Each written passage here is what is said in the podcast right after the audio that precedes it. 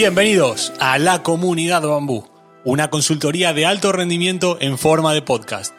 En esta comunidad se juntan los agentes de cambio, personas dinámicas, inconformistas y ambiciosas que buscan de manera voraz dónde está el siguiente nivel y cómo alcanzarlo. Hablaremos de coaching, psicología, comunicación, liderazgo, marketing, fitness y nutrición, pero siempre desde un enfoque holístico, donde el todo vale más que la suma de las partes. Y además lo haremos en un formato corto, claro y conciso, para que todo lo que aprendas en estos 15 minutos lo puedas poner en práctica desde hoy mismo. Así que bienvenidos a Bambú, bienvenidos al lugar donde nace tu nuevo yo. ¡Empezamos!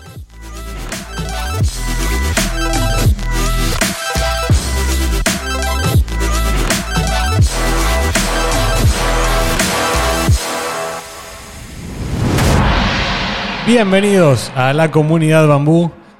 Hoy tenemos a alguien que ya pertenece a, esta familia y me encanta que, sea parte de ello. Oso Traba, bienvenido a tu casa. Darío, encantado de estar aquí otra vez. Oso, eh, hoy quiero rascar un poco a nivel personal. No quiero hablar de métodos, no quiero hablar de, de programas, no quiero hablar de, cosas técnicas, pero sí me gustaría ir, porque sé que eres alguien que, indaga mucho en ello, a tus mantras. A, esa manera de describirse a uno mismo a través de mm, valores, a través de, de sueños, de metas, ese, ese mix que eres capaz de traducirlo en mantras, como hemos dicho. Y luego porque sé que esto va a tener, va a ser una, conversación muy profunda, que lo puedas encadenar con, tu, con cómo lo aplicas, dichos mantras. Mira, más que mantras, Darío, yo lo que tengo son, y he ido coleccionando estas, parte viene de aprendizaje personal, parte viene de experiencias personales y después encuentras las palabras perfectas dichas por alguien más. Pero son, más que mantras, como te decía, son reglas para la vida son reglas que creo que si sigues y crees y, que vives de acuerdo a ellas, te pueden solucionar mucho y, ayudarte de una manera muy sencilla, a, con acciones muy fáciles, tener una vida mucho mejor. Y hasta ahorita tengo, creo que son nueve. Entonces, si quieres, podemos ir una por una y te voy contando. Genial. La primera es, y esto viene de mucho de Cracks Podcast y de lo que considero que ha sido el éxito, es si haces una pregunta, escucha la respuesta. La verdad es que la gente no, no escucha. O sea, ¿cuántas veces te sientas con alguien y le preguntas algo y nada más estás pensando en qué le vas a responder, ¿no? Eh, hay veces que yo, yo, digo que hay tres maneras de escuchar. Escuchas para ganar, escuchas para solucionar o escuchas para aprender. Y la única que es verdaderamente escuchar es la última en la que escuchas para aprender. No estás tratando de ofrecer una solución o no estás tratando de conseguir un argumento que te dé la victoria. Entonces, escucha la respuesta y vas a ver que vas a tener mucho más riqueza de la que te puedes imaginar.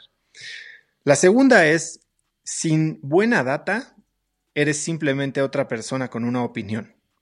Es decir, todo el mundo habla y ahora creo que todo el mundo creemos, eh, somos, somos víctimas de este efecto Dunning-Kruger, ¿no? En el que sabemos muy poco porque lo leímos en un blog y entonces ya creemos que somos expertos. Y sin buena data, sin buena información, sin, sin data a veces eh, y en algunas áreas estadísticamente significativa, eh, eres simplemente alguien más con una opinión. Y cuando tienes solo una opinión y quieres que tu opinión sea la correcta, entonces lo único que estás haciendo es sembrando discordia sin, sin fundamento, ¿no? Eh, respeta las respuestas de los demás y si crees que tienes la razón, entonces fundamenta con data. Eso te va a ayudar a tener mucha más certeza de lo que quieres hacer. La tercera es que la voluntad, querer hacer algo, es mucho más importante que desearlo, ¿no? A ver, en inglés se dice willingness is more important than want. O sea, el, que, el hecho de que alguien pueda hacer algo o que quiera hacer algo no significa que tiene la voluntad para hacerlo. Entonces, poder no es razón suficiente para querer hacer, ¿no? Entonces, lo que yo digo es, tienes que tener la voluntad de cambiar. Y la gente con la que te rodea tiene que tener la voluntad de cambiar, no simplemente el deseo, no simplemente eh, el poder, no simplemente la capacidad, sino una verdadera voluntad. Cuando encuentras a alguien con voluntad, con drive, eso es algo que de verdad mueve montañas. Eh, como, dicen, o sea, tener este, esta capacidad para hacer algo no te garantiza que lo vayas a querer hacer ni que debas hacerlo, ¿no? Em, la que sigue es, y viene un poquito derivado de esta frase de tú ves para creer o crees para ver. Y creo que tenemos que creer para ver, ¿no? Tenemos que, y mi mantra, bueno, mi, regla de vida es, ve primero, toma ese primer riesgo, confía primero, eh, prueba primero, extiéndete esa confianza primero.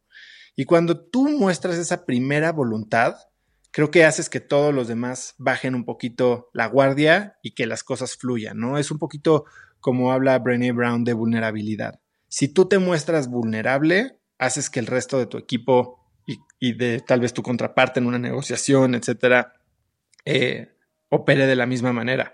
Nosotros cuando hacemos retiros con el equipo de una de mis compañías, la primera actividad es literal sentarnos alrededor de una fogata y platicar sobre uno de los momentos más difíciles que tuvimos en nuestra infancia. Y hay gente que habla de abuso sexual, de abuso familiar, de violencia familiar, de alguna pérdida importante.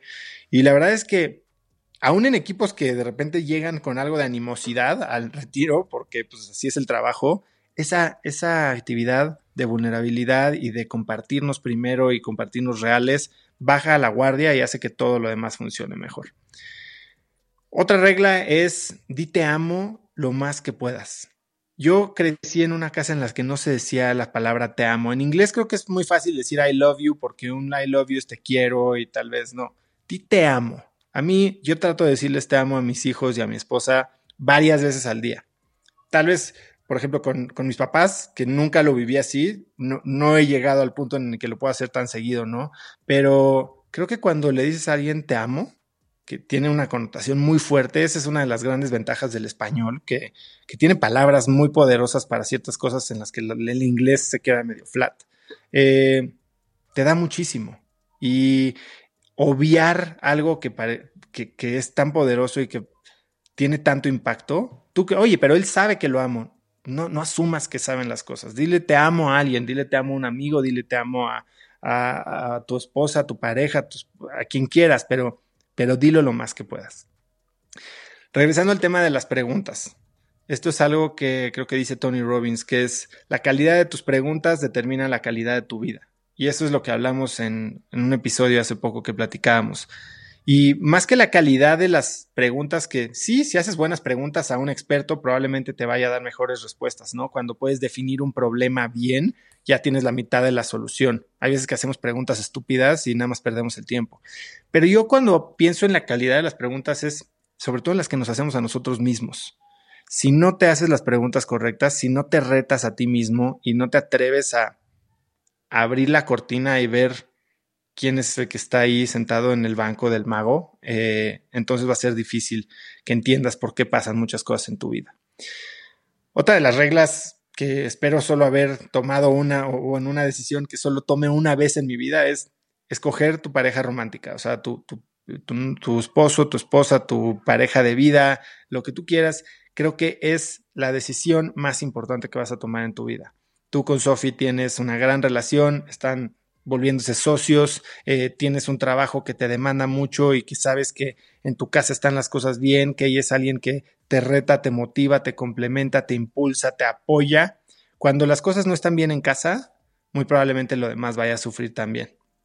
Em, hace poco también leía un libro de Derek Sievers y, y habló de un concepto que me fascinó y que justo ahora en mi proceso de desarrollar el programa de DMS, de Crack del Tiempo, y de mi labor de hacer estos ejercicios, que los hago constantemente, me di cuenta que yo quiero desarrollar mis relaciones personales mucho mejor, ¿no?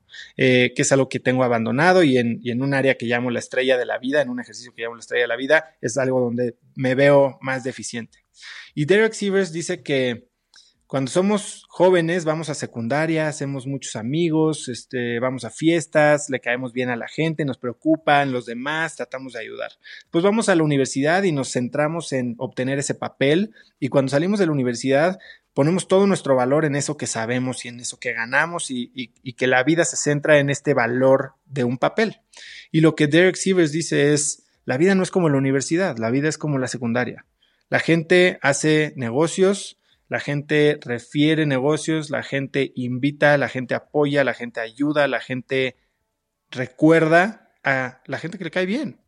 Eh, entonces, si quieres tener éxito en la vida, cultiva tus relaciones. Ah, eh, o sea, sé como en la secundaria. Hay estudios de Harvard que analizan los factores que mayor impacto en la felicidad tienen y el que, por más que otros, mayor impacto tiene es la cantidad y la calidad o la profundidad de tus relaciones personales. Así que Recuerda que toda tu vida sea como secundaria, no dejes de divertirte y no dejes de trabajar en cultivar esas relaciones, que cuando crecemos de repente se hace muy difícil.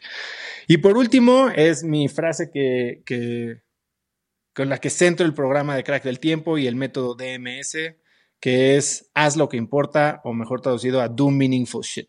O sea, no hagas cosas por hacerlas. Yo toda la vida fui alguien que era get shit done, get shit done, haz, todo, todo, todo y productividad, hiperproductividad, más, más, más, más. Y, luego te das cuenta que estás en una rueda de ratón en la que simplemente no avanzas. Entonces, en vez de hacer más, haz lo que importa, haz lo que tiene significado.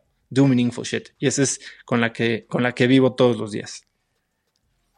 Para cerrar, eh, tú en tu podcast haces la pregunta de si un millón de personas pudieran ver, ver un mensaje, ¿qué le dirías en relación a esto que nos, a tus nueve reglas, mantras, como quieras llamarlo? ¿Qué le dirías al oyente de la comunidad para que arranque el día de la mejor manera sabiendo que este es un programa donde hay rutinas?